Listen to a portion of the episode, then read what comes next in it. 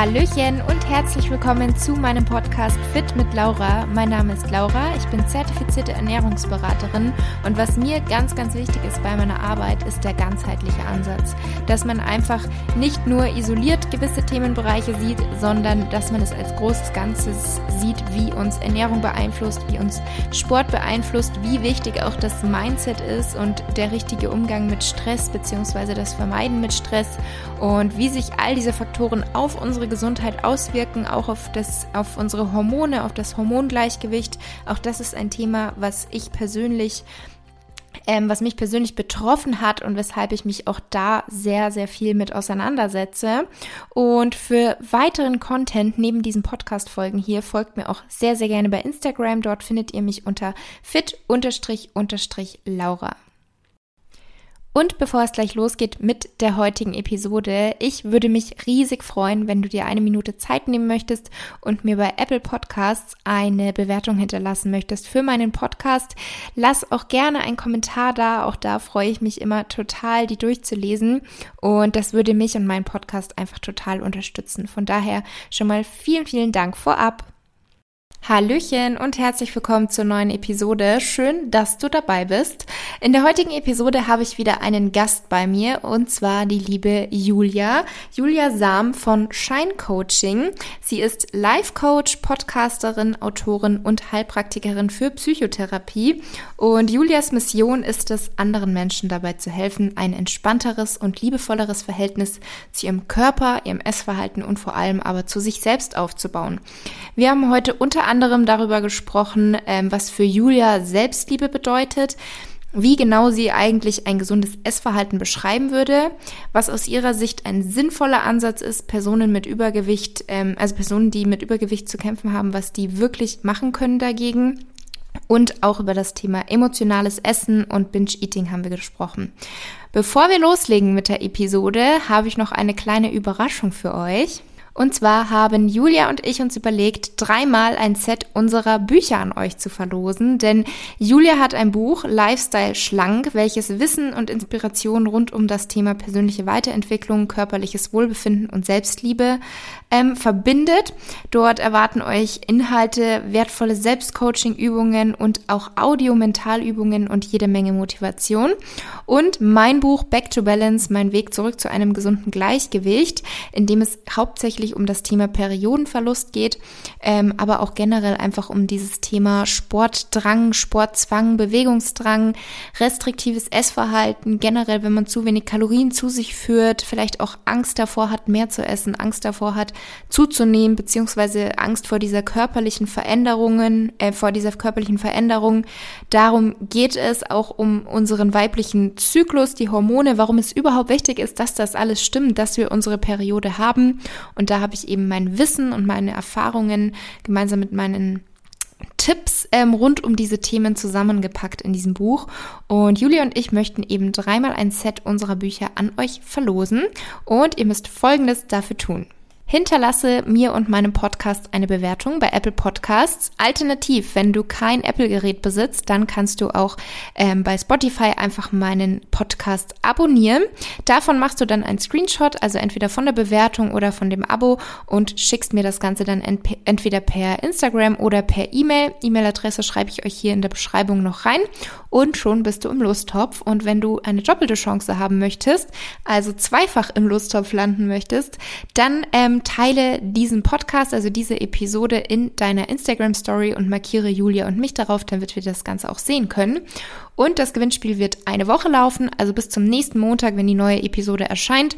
Und die drei Gewinner werden dann per Nachricht entweder per Instagram-Nachricht oder eben per E-Mail, je nachdem, wo ihr euch gemeldet habt, von mir kontaktiert. Und ich drücke euch natürlich die Daumen ähm, und wünsche euch jetzt ganz viel Spaß mit der heutigen neuen Episode.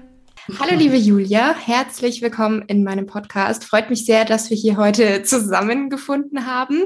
Stell dich doch sehr gerne erst einmal vor, wer bist du und was machst du?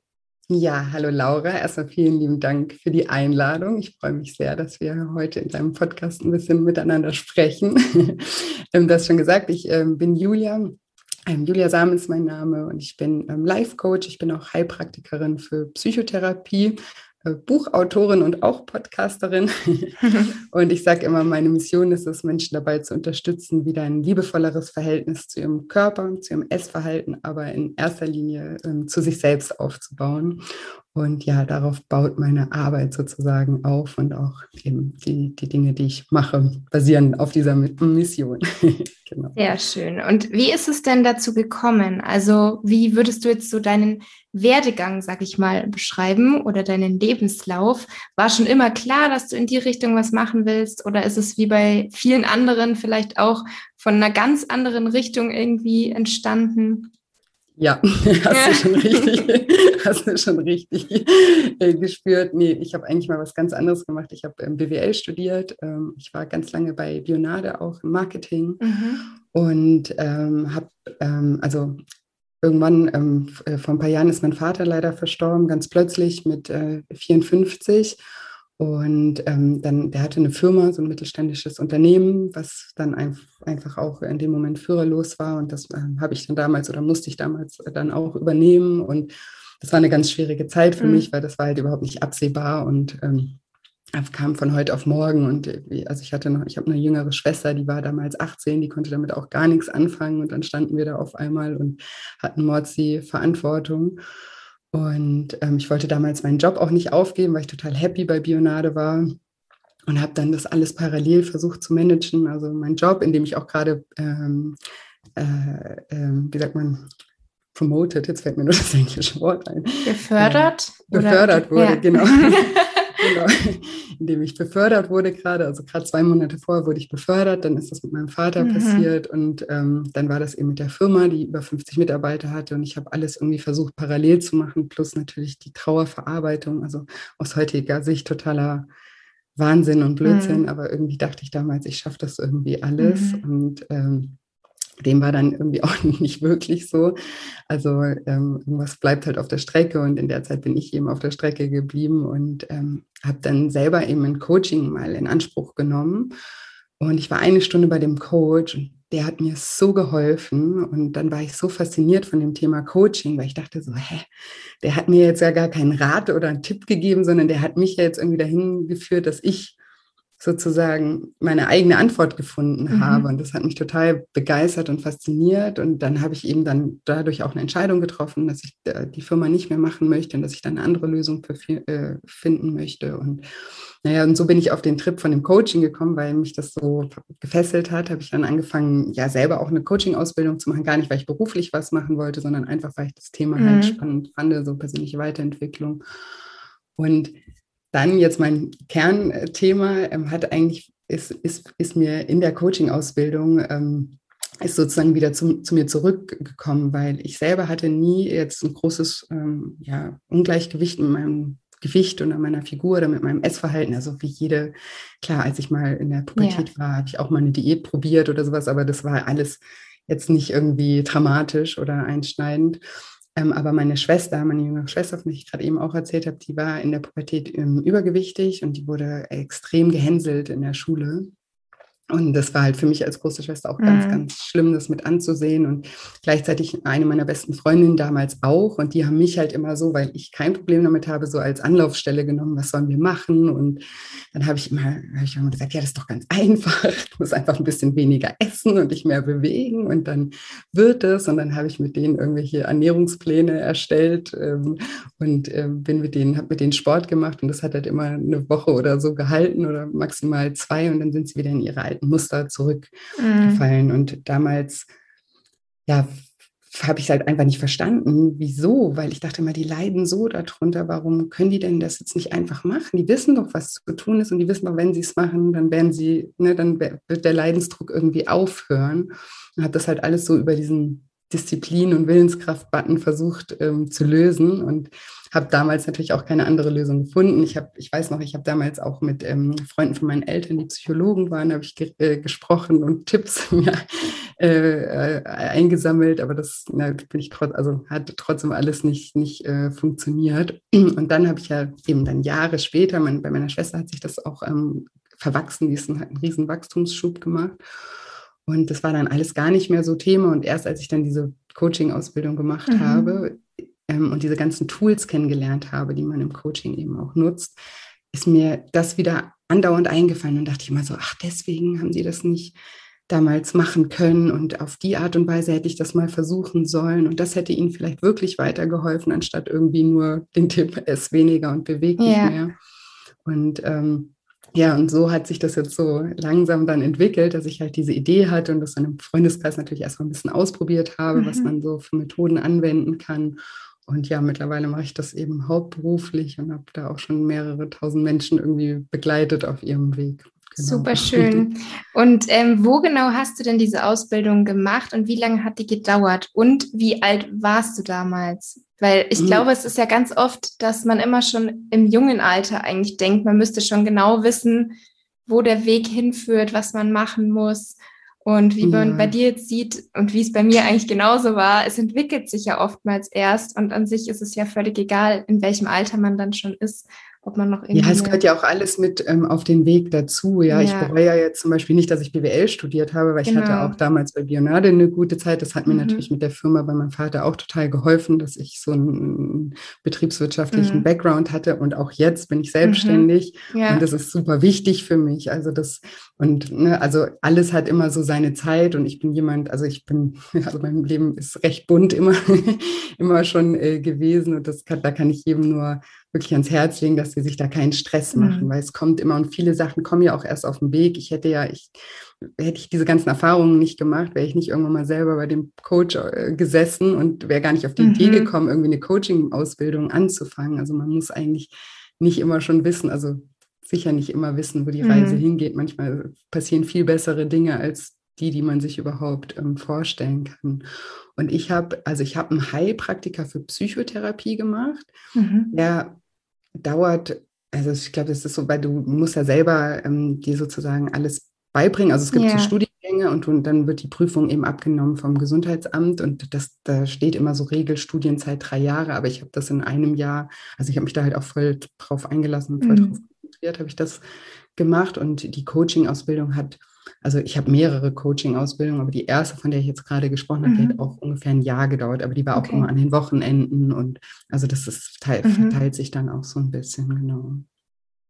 Ja, sehr cool. Mhm. ähm, dann, du hattest ja auch schon angesprochen, was so deine Mission oder deine Art ist, wie du coachst. Wie würdest du selber denn das Thema Selbstliebe beschreiben? Also das ist natürlich, also Selbstliebe ist ja immer so ein Riesenbegriff, mhm. ist ja auch gerade ein sehr moderner Begriff, ja. würde ich sagen.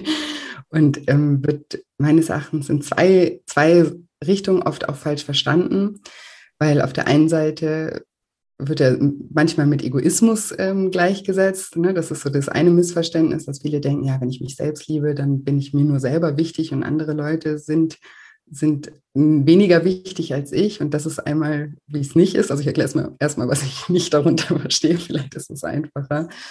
Ähm, also hat nichts mit Egoismus ähm, äh, zu tun, weil am Ende des Tages können wir ja immer nur, ich sage mal, wer keine Kekse hat, kann auch keine Kekse teilen. Mhm. Also ne, wir müssen ja schon schauen, dass es uns gut geht, damit wir auch für unser Umfeld ähm, da sein können. Und auf der anderen Seite wird Selbstliebe auch oft so verstanden, dass man dann alles an sich selber lieben muss, ja, dass man alles toll finden muss, mhm. dass man eine totale Fan von sich selber sein muss. Und das ist es meines Erachtens eben auch nicht, weil das ist auch sehr schwierig, dass man wirklich alles annimmt. Und ich, keine Ahnung, ich mache da immer das Beispiel, also ich bin seit über 17 Jahren in einer Beziehung und ich liebe meinen Partner sehr, aber ich liebe auch nicht alles an meinem Partner. Ja. ja. Es gibt auch Sachen, die nerven mich tierisch. Und vielleicht kann man das halt auch auf die Beziehung zu sich selber ähm, mal übertragen und sehen, okay, es gibt halt Anteile an mir, die finde ich super und es gibt Anteile an mir, die ja, mag ich gerade nicht so oder da darf man sich ja auch verändern. Ne? Man kann mhm. ja auch irgendwie ehrlich sein und sagen, hey, und das kann ja auch ein Akt der Selbstliebe sein, dass man sagt, wenn man mit irgendwas total unzufrieden ist, dass man dann sagt, hey, die Veränderung gehe ich an. Ja, also von daher, ähm, eben weil das oft schwierig ist, dann zu sagen, ja, ich, ich liebe mich. Und ich persönlich, für mich ist Selbstliebe einfach das, ja, dass ich immer schaue, dass es mir möglichst gut geht, ja, ohne, und das heißt nicht, dass jemand anders dafür leiden muss, ja. Also dass ich schaue, dass meine Bedürfnisse gestillt sind, dass ich überhaupt, überhaupt erst weiß, was überhaupt meine Bedürfnisse sind, weil da mhm. fängt es ja bei den meisten Menschen schon an, dass sie gar nicht genau wissen, was sie eigentlich glücklich machen würde, weil sie sich allein diese Gedanken vielleicht gar nie getraut haben zu machen. Und da, ja, dass man einfach schaut, dass man sein Leben auch so lebt, dass man am Ende des Lebens da sitzt und sich denkt, ja, okay, klar, es gibt immer Ups und Downs, aber die meiste Zeit war eine coole Zeit, genau. würde ich genau gleich wieder machen. Ja. Ja, ich finde das Beispiel, was du gesagt hast mit dem Partner, sehr schön, weil ich glaube, es ist normal, dass es immer an jedem Menschen, egal wie sehr man ihn liebt, irgendwas gibt, was einem vielleicht manchmal aufregt oder stört, aber man akzeptiert es halt und nimmt die Person trotzdem so, wie sie ist, als genau. Und bei sich selber, ich finde halt auch, bei Instagram ist ja aktuell dieser Trend, hast du bestimmt auch mitbekommen, mit auf einmal so extrem Zellulite zeigen, Dehnungsstreifen zeigen und man liebt das ja alles. Und ich finde, das geht schon wieder zu sehr in die extreme Richtung, weil ich denke mal, jede Frau würde, wenn man sie fragt, hättest du lieber deine Zellulite weg oder würdest du sie gerne behalten, würde natürlich jeder sagen, gut, dann machen wir sie doch weg, wenn es so einfach geht. Ähm, aber wichtig ist halt, glaube ich, dass man einfach auch versucht zu verstehen, hat jeder, ist völlig normal und dieses, dieser Trend, finde ich, geht halt doch wieder so sehr in dieses ähm, äußere Erscheinungsbild. Also, dass dann auch viele, die sich darüber vielleicht davor noch nie Gedanken gemacht haben, dadurch erst überhaupt in diese in diese Gedanken kommen, oh, ich habe das ja auch und ähm, hm, dass man dann erst eigentlich nachdenkt, okay, es gefällt mir eigentlich gar nicht. Ja. Also da glaube ich, muss man auch immer aufpassen, was man selber so konsumiert. Ja, total. Ja, auf der einen Seite finde ich es natürlich gut, dass unterschiedliche Körperbilder auch genau, gezeigt werden, ja, weil wir total. sind ja schon sehr beeinflusst natürlich von den Medien und wenn halt nur immer irgendwie die gezeigt werden, die super durchtrainiert, ja. super schlank, super schön sind, das macht halt unterbewusst halt einfach auch was, dass es solche Idealbilder halt entstehen. Deswegen mhm. finde ich es auf der einen Seite schon wichtig, dass man eben auch andere Bilder zeigt, aber ich finde es auch schwierig, eben dann zu sagen, wenn jemand sagt, ich liebe das, ne, mhm. dann haben andere Menschen eben auch den, den, den Eindruck, wenn ich nicht schaffe, dass ich das liebe, ist wieder was mit mir falsch. Ja, und es macht wieder genau. was mit der Selbstliebe, macht wieder was mit dem Selbstwert. Ja, man muss man muss nicht alles lieben, man kann auch Sachen einfach annehmen und sagen, hey, das ist halt part of me, so, mhm. ne? also ohne das jetzt irgendwie zu bewerten, weil es ist am Ende immer noch einfach was Äußerliches, was überhaupt nichts mit deinem Wert als Person zu tun hat. Ne? Also das muss man ja, also wenn man sich das mal vorstellt, das, das muss man einfach in zwei unterschiedliche Schubladen machen, ja. ja. wer du bist als Mensch und wer irgendwie dein Körper ist. Und wenn du irgendwie, keine Ahnung, ich habe Schuhgröße, ich bin nicht sonderlich groß, ich bin 1,68 und ich habe Schuhgröße 42, manchmal sogar 43. Und natürlich finde ich das nicht schön, ja. Mhm. Und würde, wenn ich mir wünschen könnte, kleinere Füße haben, weil das natürlich dann teilweise äh, komisch aussieht, wenn man dann irgendwie so und wurde da früher auch ein bisschen, also gehänselt ist jetzt zu viel gesagt, aber natürlich manchmal verarscht so mit den ähm, großen Füßen. Aber mein Gott, das ist halt, das ist halt was, was ich sage, ja, okay, wie du sagst, wenn ich es mir wünschen könnte, wäre es, wäre es anders. Aber es ist jetzt auch nicht so, dass ich mich selber deswegen ablehne. Ja? Genau. Also ich genau. mache mir gar nicht so viele Gedanken darüber. Also genau. so hat ja jeder irgendwas, was ihn irgendwie am, am, am, eigenen Körper stört. Und das darf ja auch so sein. Ja, wir finden ja.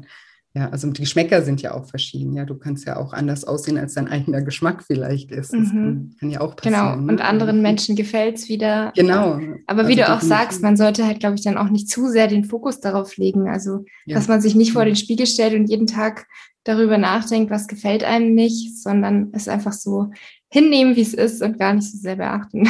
Genau. ja.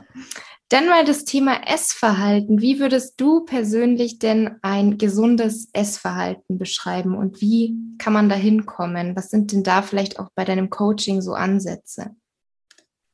Ja, also ich finde das, also weil, weil das ist eine große Frage, so was, wie ist ein gesundes Essverhalten? Mhm. Weil das ist natürlich auch bei jedem total unterschiedlich. Ich glaube, so das Hauptmerkmal daran, dass man ein gesundes Essverhalten hat, ist wie gerade eben auch, was das Thema Körperbild angeht, dass man sich nicht so viele Gedanken darüber macht. Ja, also dass es nicht äh, den Tagesablauf äh, bestimmt und alle und jede Handlung im Leben bestimmt, einfach immer nur irgendwie das Essen im Kopf zu haben.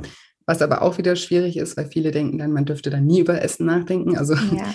Jeder Mensch denkt sehr viel über Essen nach, weil das ist einfach auch unser äh, Nahrungsmittel und es ist auch normal, dass man irgendwie morgens aufsteht und sich denkt, okay, was frühstücke ich jetzt oder esse ich jetzt oder später im Büro, weil sonst habe ich da wieder Hunger. Ich meine, das sind alles normale Gedanken, aber bei Menschen, die ähm, ja fast schon, also sag ich mal, aus der Balance gekommenes Essverhalten haben, da, da, da muss man ganz klar sagen, da bestimmt einfach die Gedanken über das Essen und teilweise eben auch über ein Körpergewicht den Tagesablauf und das auch teilweise was, was sie machen, was sie unternehmen, ähm, wird, ja, wird davon, von diesen Gedanken bestimmt. Und das würde ich sagen, also wenn das bei jemandem der Fall ist, dann kann man immer schon davon ausgehen, dass da was nicht richtig ist ja. oder dass eben was aus der Balance geraten ist. Heißt nicht, dass man da nicht wieder hinkommen kann, aber ist auf jeden Fall, das ist ein großes Merkmal, einfach dieses viele Gedanken darum machen.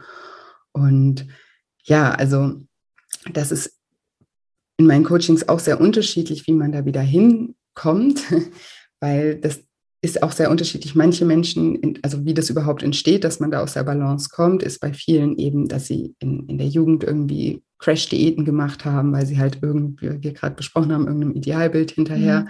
gelaufen sind und dann dachten, ich muss jetzt irgendwie auch so super definiert so und so und so aussehen und anfangen irgendwie ne, über Kalorienzählen oder über irgendwelche Diäten oder Fitnessprogramme wirklich ja erstmal überhaupt die Achtsamkeit ähm, darauf zu legen und auf einmal nimmt es über und man verlernt ganz schnell dann dieses Intuitive, das, was man vorher ganz normal gemacht hat, das wird auf einmal in so, weil Diäten sind ja ganz oft eben auch so, die haben einen Anfang und ein Ende, die sind schwarz-weiß, entweder du machst mhm. alles richtig oder wenn du eine Sache falsch machst, dann ist irgendwie alles schon wieder egal und vorbei. Also wird dieses Schwarz-Weiß-Denken ganz, äh, ganz krass ähm, ja, konditioniert eigentlich, wenn man anfängt, solche Diäten zu machen und ver man verliert so den Bezug ja, zu, zum normalen Essverhalten. So entsteht das oft bei Menschen. Das ist aber dann einmal so dieses Diätverhalten. Äh, und viele haben halt, kommen eben auch oder sind auch schon in der Jugend stark übergewichtig, weil sie einfach von zu Hause auch ein Essverhalten gelernt haben, was, was halt zu Übergewicht führt, weil eben immer viel gegessen wurde oder weil, das ist so ein bisschen auch mein Kernthema, weil sie emotionale Esser sind, weil sie halt schon früh so Strategien entwickelt haben, um mit ihren Gefühlen anders umzugehen und das Essen dann halt als, als Ventil steht. Und ähm, ja, das ist dann so die andere Richtung. Ne? Also einmal mhm. so Diätwahn und das andere, klar, Menschen, die Übergewicht machen, die haben auch eine Diätkarriere hin, äh, oder an Übergewicht leiden, haben auch eine, oft eine Diätkarriere hinter sich, aber da ist der Ursprung nochmal ein bisschen ein anderer. Und je nachdem, was so das Ziel ist, weil viele also kommt man wieder zu einem normalen Essverhalten. Also es kommen Menschen, die jetzt zum Beispiel, also ich habe teilweise Menschen in meinen Coachings, die wollen 60, 70 Kilo abnehmen oder müssen auch. Ne? Und ich habe andere, die, die möchten fünf Kilo abnehmen, aber der oder drei Kilo und der Hauptansatz ist, wieder ein normales Essverhalten aufzubauen. Also das ist so ein bisschen und aus einer unterschiedlichen ja. Richtung raus, genau. Ja, jetzt muss ich gerade überlegen, ich habe so ausgeholt. Was war die Frage nochmal? Ähm, ja, und wie du hast es schon angesprochen, emotional ist ganz oft so die Ursache, die sich dahinter verbirgt. Das kann ich jetzt auch nur so bestätigen aus meiner Erfahrung. Das ist ja wirklich ein leider sehr, sehr großes Thema und leider betrifft es sehr viele. Was denkst du, ist da wichtig so als erster Schritt? Weil ich glaube, viele haben vielleicht auch Probleme damit und erkennen das ja noch gar nicht. Sie, die wissen es gar nicht, weil auch so von außen betrachtet denkt man ja oft, ähm, die Übergewichtigen, die essen einfach so gerne. Aber ich glaube, es ist in mhm. den seltensten Fällen, dass die Menschen, die übergewichtig sind, übergewichtig sind, weil sie so gerne essen, sondern dass da halt immer ganz, ganz andere Gründe dahinter stecken. Und was denkst du, ist da vielleicht ein ganz wichtiger Schritt, um selber da irgendwie rauszukommen? Ja, das, so wie du sagst, ist erstmal anzuerkennen, weil ganz viele Menschen, und das erlebe ich auch mit allen Menschen, die zu mir kommen, dass die Menschen immer das Gefühl haben, ich bin undiszipliniert, ich bin mhm. willensschwach, ich bin faul. Also von sich selber denken das ganz viele Menschen, plus die Gesellschaft stigmatisiert auch Menschen mit Übergewicht ganz oft in diese Richtung. Ne? Also wenn die sich da nicht zusammenreißen können, dann können die auch in anderen Lebensbereichen, ne, sind die dann bestimmt genauso undiszipliniert oder so. Und das ist ganz gefährlich, auch das, auch was das Thema Selbstliebe angeht und, mhm. und alles, ne? weil und das ist auch überhaupt nicht der Fall, weil das, das ist das, was ich eingangs ähm, erzählt habe, was ich bei meiner Schwester am Anfang ja falsch gemacht habe. Ne? Ess doch mal einfach weniger. Ist halt nicht so einfach für manche Menschen, weil für manche Menschen steht das Essen eben noch für ein Ventil und die mhm. müssen dann nicht nur auf den guten Geschmack verzichten in dem Moment, sondern eben auch auf ihr Stressventil oder Trauerventil oder was auch immer ähm, das Essen für eine Zusatzfunktion übernommen hat. Und das macht es eben so schwer. Und ohne dass man neue Ventile erarbeitet und Strategien erarbeitet, um anders mit seinen Emotionen auch umzugehen, ist es sehr, sehr schwer, dann einfach darauf zu verzichten. Und was mir auch ganz wichtig ist, ist auch, dass, dass man versteht, dass jeder Mensch, also ganz viele Menschen destruktive Ventile haben. Ja, bei einem ist es jetzt halt vielleicht das Essen, der, anderen, der andere kompensiert über übermäßigen Sport oder über äh, Alkohol, Drogen, Zigaretten, was auch immer, also spielen, shoppen, Geld ausgeben. Also wir haben, wir, wir, keiner ist frei davon. Ja, wir haben alle unsere Baustellen und es ist auch eigentlich immer ein ähnliches Verhalten, nur das Mittel ist halt ein anderes. Mhm. Bei Menschen, die eben emotionale Esser sind, ist das Mittel eben dann das Essen. Und die vergleichen sich dann ganz oft mit Ne, warum fällt es meiner Freundin so leicht, auf die Schokolade zu verzichten und mir so schwer? Und sehen halt eben gar nicht, dass die Freundin vielleicht, wenn sie gestresst ist, eine Kippe raucht und halt eben, okay, ein ganz anderes, auch, ja, ja, ganz anderes, anderes Ventil, Ventil hat. Genau, und deswegen natürlich jedem schmeckt die Schokolade und das ist auch nicht immer einfach, da Nein zu sagen, aber für manche Menschen ist es halt viel schwerer, ne, weil es halt eben noch mit diesem Zusatz ähm, gekoppelt ist. Und da erstmal so eine Achtsamkeit drauf zu legen und mal sich zu hinterfragen und sich auch mal zu beobachten. Also bei mir zum Beispiel, wenn, wenn man in meinem Programm mitmacht, dann ist immer am Anfang der erste Schritt so ein, ich sage immer, Ernährungs-Gefühlstagebuch zu mhm. führen. Und da sind erstmal alle genervt, weil keiner hat Bock irgendwie äh, da alles aufzuschreiben, weil das natürlich auch ein Stück weit Arbeit ist, aber es ist so, so wichtig. Also ja. wirklich sehr, sehr wichtig, mal um ein Bewusstsein, was du ja gesagt hast. Ne? Erstmal muss man es ja verstehen und ganz viele denken, ja, ich weiß ja, was ich mache, aber so viele Dinge laufen auch unterbewusst und die sind uns nicht klar. Und wenn wir das irgendwie mal schwarz auf weiß sehen, dann wird uns einiges klar im ersten ähm, Schritt. Also das als Tipp und da wirklich aufzuschreiben, was man ist was man gerade macht, also das, was man von außen mhm. beobachten könnte, ne? wenn, wenn man gefilmt werden würde, habe gerade eine E-Mail geschrieben, war gerade am Telefon, habe gerade irgendwie, bin gerade von A nach B gelaufen oder so. Und dann aber auch, was keiner sehen kann, wie ging es mir in dem Moment, ja, was, wie habe ich mich da gerade gefühlt? War ich gestresst, war ich traurig, habe ich mich einsam gefühlt? Und wenn man das mal ein paar Tage reicht, mal schauen, wenn man das mal also mindestens drei Tage irgendwie macht, dann sieht man dann schon ein Muster, ne? wie, so, also was ist so die Hauptemotion? Es sind oft auch verschiedene, aber es gibt meistens so eine, die, die wirklich raussticht. Und ging es immer an zwei Fronten. Also ich mache ich mach einfach mal das Beispiel mit Stress. Ja, wie gesagt, es kann jede mhm. Emotion dabei rauskommen, aber jetzt mal am, am Beispiel von Stress kann man natürlich auf der einen Seite dann daran arbeiten, zu sagen, okay, wir reduzieren. Also wie kannst du in deinem Leben generell dein Stresslevel reduzieren? Präventiv schon, damit du gar nicht mehr so oft in diese Situation kommst, weil Stress ist halt ganz oft was sehr Subjektives, was wir selber uns machen. Ne? Also viele Menschen denken ja, Stress kommt irgendwie von außen. Aber meistens machen wir uns den Stress, weil wir uns in Gedanken noch verrückt machen, weil wir uns den ganzen Tag erzählen, das schaffen wir sowieso nicht und dann Ängste haben oder, ne, oder eben auch viel uns teilweise viel zu viel zumuten oder viel zu lange To-Do-Listen äh, schreiben, weil wir unsere Ansprüche da viel zu hoch sind oder viel zu unrealistisch ähm, sind. Und also man kann eben auf der einen Seite präventiv arbeiten im Coaching und zu schauen, okay, wie kann man, wie kann man daran arbeiten? Ähm, und auf der anderen Seite kann man halt schauen, weil natürlich werden wir alle mal wieder gestresst sein, egal wie sehr man präventiv arbeitet. Man, man wird trotzdem mal wieder an den Punkt kommen, wo man gestresst ist und dass man dann andere Ventile auch erarbeitet und schaut, okay, wie kann ich mich neu konditionieren, weil das ist ja nur eine Konditionierung. Also man hat halt gelernt, aus einem Zufall ganz oft raus, so wenn ich irgendwie gestresst bin, hat, hat man mal irgendwie in einem Moment was Süßes gegessen, jetzt zum Beispiel, und dann verknüpft sich das, ah, weil das Muster wurde kurz unterbrochen. Ja, es kam eine Cortisolausschüttung, das ist unser Stresshormon und essen dann Schokolade und auf einmal haben, sind wir in einem Dopaminrausch, das ist unser Glückshormon und das ohne dass wir das bewusst wahrnehmen, verknüpft sich das, ah, wenn ich Stress habe, kann mir helfen, wenn ich mhm. Schokolade, weil dann ist in meinem Körper irgendwie nochmal was anderes los und dieses Stressmuster wurde kurz unterbrochen und dann haben wir immer so dieses Bedürfnis, immer wenn wir gestresst sind, fühlt es sich dann so an, als bräuchten wir ganz, ganz dringend Schokolade, aber das haben wir einfach, das ist ein erlerntes Verhalten und man kann jedes Verhalten, so wie man es lernt, auch wieder verlernen und mit neuen Verhaltensweisen verknüpfen. Und das ist so die andere, also das ist der zweite Teil sozusagen, wie man dann daran arbeitet, das, das zu entknüpfen sozusagen oder neu zu verknüpfen mit neuen Verhaltensweisen, die uns mhm. da helfen. Genau. Ja, ich glaube auch, wie du sagst, dass halt auch das Thema Gewohnheit einfach bei diesen bei diesem Thema so eine große Rolle auch spielt. Aber das heißt ja nicht, dass man die Gewohnheit nicht mehr loswerden kann, sondern man kann ja wirklich daran arbeiten. Ja, voll. Ich meine, wir sind, wir Menschen sind ähm, Gewohnheitstiere. So. Mhm. Wir können alles zu einer Gewohnheit machen, wirklich alles. Egal, ja. was du jetzt heute anfängst. Wenn du jetzt heute anfängst, jeden Tag, wirklich jeden Tag mal mindestens irgendwie drei Wochen ein Glas Wasser morgens zu trinken, dann musst du wahrscheinlich nach den drei Wochen, oder das ist so eine Faustregel, genau, das ist 21 Tage. Ja. Genau, aber es kann auch länger dauern, es kann mhm. auch manchmal schneller gehen.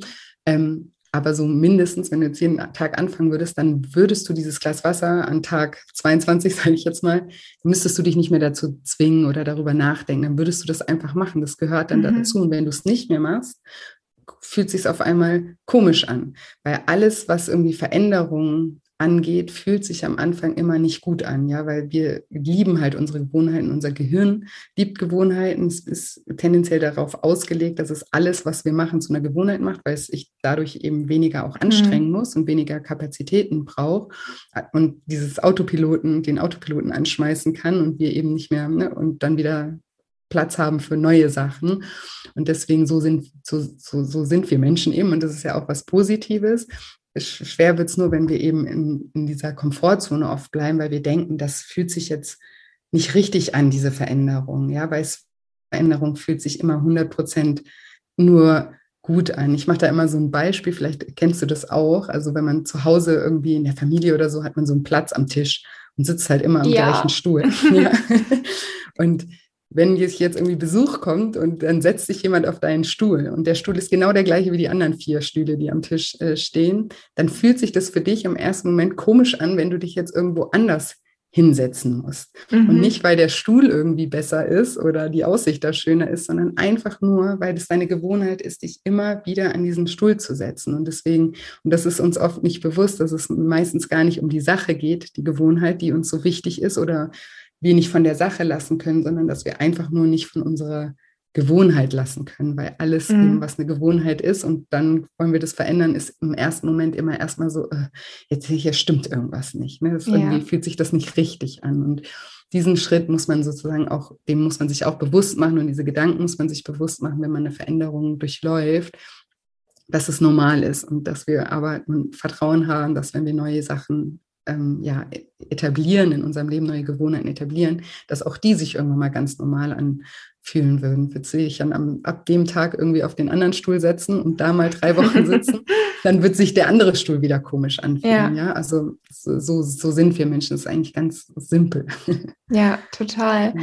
Hast du denn Beispiele für Gewohnheiten, für Menschen, die jetzt wirklich selber an sich erkannt haben, wenn ich gestresst bin, dann greife ich zum Essen als Beispiel.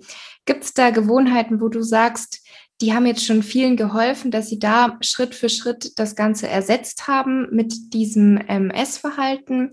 Oder ist das auch ein Thema, was komplett individuell ist und jeder muss da für sich herausfinden, welche neue Gewohnheit passend wäre? Ja, super wichtig. Zweiteres, also was du gesagt mhm. hast, weil ich könnte jetzt natürlich sagen, okay, bei Stress ne, gibt es halt so die Standards, dann sagt man Sport, genau. Stressabbau oder Meditation oder Yoga, super für den Stress, aber ähm, das ist nicht bei jedem Menschen so, weil es gibt Menschen, die, die machen überhaupt nicht gerne Sport. Und wenn ich denen jetzt sage, mach mal Sport statt zu essen, um deinen Stress abzubauen, was passiert dann? Da kommt noch mehr Stress auf, der noch mehr kompensiert werden wollen, weil das ist halt einfach was, was zu weit irgendwie weg ist von, ja. von der Realität, ja. Und deswegen sollte da immer jeder wirklich, also zum ersten Mal, äh, zum einen eben die Emotion dahinter rausfinden und wenn es jetzt zum Beispiel eben Stress ist, sich dann wirklich mal überlegen, was was chillt mich denn? Ja, also ich, ich, ich mich ganz persönlich, und das kann so individuell sein. Der eine möchte einfach nur manchmal da sitzen und darf ein paar Minuten mal Löcher in die Wand starren, ohne irgendwas zu machen. Der nächste möchte irgendeinen Roman lesen oder in die Badewanne gehen oder einen Spaziergang machen oder malen oder äh, Klavier spielen oder was auch immer es ist, aber es sollte sich für dich richtig anfühlen. Und also du hast, du hast nicht nur das, das Ventil äh, für deinen Stress ähm, zu essen. Also das hast du, das ist wahrscheinlich dein Hauptventil, wenn das was, ne, wenn das, wenn, wenn du darunter leidest und, und aber es ist nicht das Einzige, was du machst, wenn du gestresst bist. Und da erstmal wieder hin gucken, irgendwie, was mache ich denn noch? Was mhm. gibt es denn noch? Und dann wirklich zu den Dingen zurückgehen, die du eh schon machst und oder die du vielleicht früher gemacht hast und dir einfach nie mehr die Zeit dafür genommen hast oder dich selber nicht wichtig genug genommen hast, um das ähm, zu machen. Also ich tue mir da immer schwer, irgendwie eben Tipps zu sagen. Klar, man kann brainstormen zusammen, man kann ein bisschen schauen. Bei mir äh, gibt es ja auch immer Gruppen, die von Teilnehmern, die tauschen sich dann auch aus und dann kann man auch mal ein bisschen ausprobieren oder so. Aber ganz wichtig ist eben, dass man da so sein, sein eigenes ähm, Ventil erarbeitet. Mhm. Ja, sehr schön, liebe Julia. Ich würde sagen, das können wir jetzt auch so als abschließende Worte nehmen. Ähm, vielen, vielen Dank jetzt schon mal für deine Zeit und diese schöne Podcast-Episode. Ähm, abschließend sag doch gerne noch, wo man dich finden kann. Ja, also mhm. einmal ähm, auf Instagram at julia-scheincoaching, also Schein wie Englisch strahlen, S-H-I-N-E, julia-scheincoaching und dann auch auf meiner Webseite auch unter scheincoaching.de, da findet man eigentlich alles. Und wer so ein bisschen, mein Podcast, ähm, der heißt äh, Lifestyle Schlank. Also für jeden, der mich ein bisschen besser kennenlernen möchte und die Arbeit äh, kennenlernen möchte, ähm, ist eigentlich der Podcast das Richtige. Oder eben, ich mache ab und zu auch mal ähm, ein kostenfreies äh, Online-Seminar. Das dauert so anderthalb Stunden, das mache ich live. Und da gehe ich auch noch mehr auf diese Punkte emotionales Essen, Gewohnheiten, psychische Blockaden auch beim Abnehmen, auf diese Themen ein. Und da ist das nächste am 7. Juli und am 28. Juli um 20 Uhr. Und da kann man sich kostenfrei und unverbindlich auch einfach anmelden. Und auch wenn man an dem Tag keine Zeit hat, man kann sich trotzdem anmelden, weil dann bekommt man immer automatisch eine Aufzeichnung zugeschickt. Und das findet man wahrscheinlich auch auf deiner Website, die Infos dazu, oder? Genau, okay. genau. Unter, also es gibt immer den Reiter Lifestyle Schlank auf meiner Webseite und da ist das Lifestyle Schlank kostenfreies Online-Seminar und den Podcast findet man da auch. Also eigentlich alles. Super, alles auf einen Blick. Genau. Okay, dann, wie gesagt, vielen, vielen Dank für deine Zeit, Julia, und noch einen schönen Nachmittag. Ja, ich danke dir. Vielen, vielen lieben Dank für die Einladung, Laura. Sehr gerne.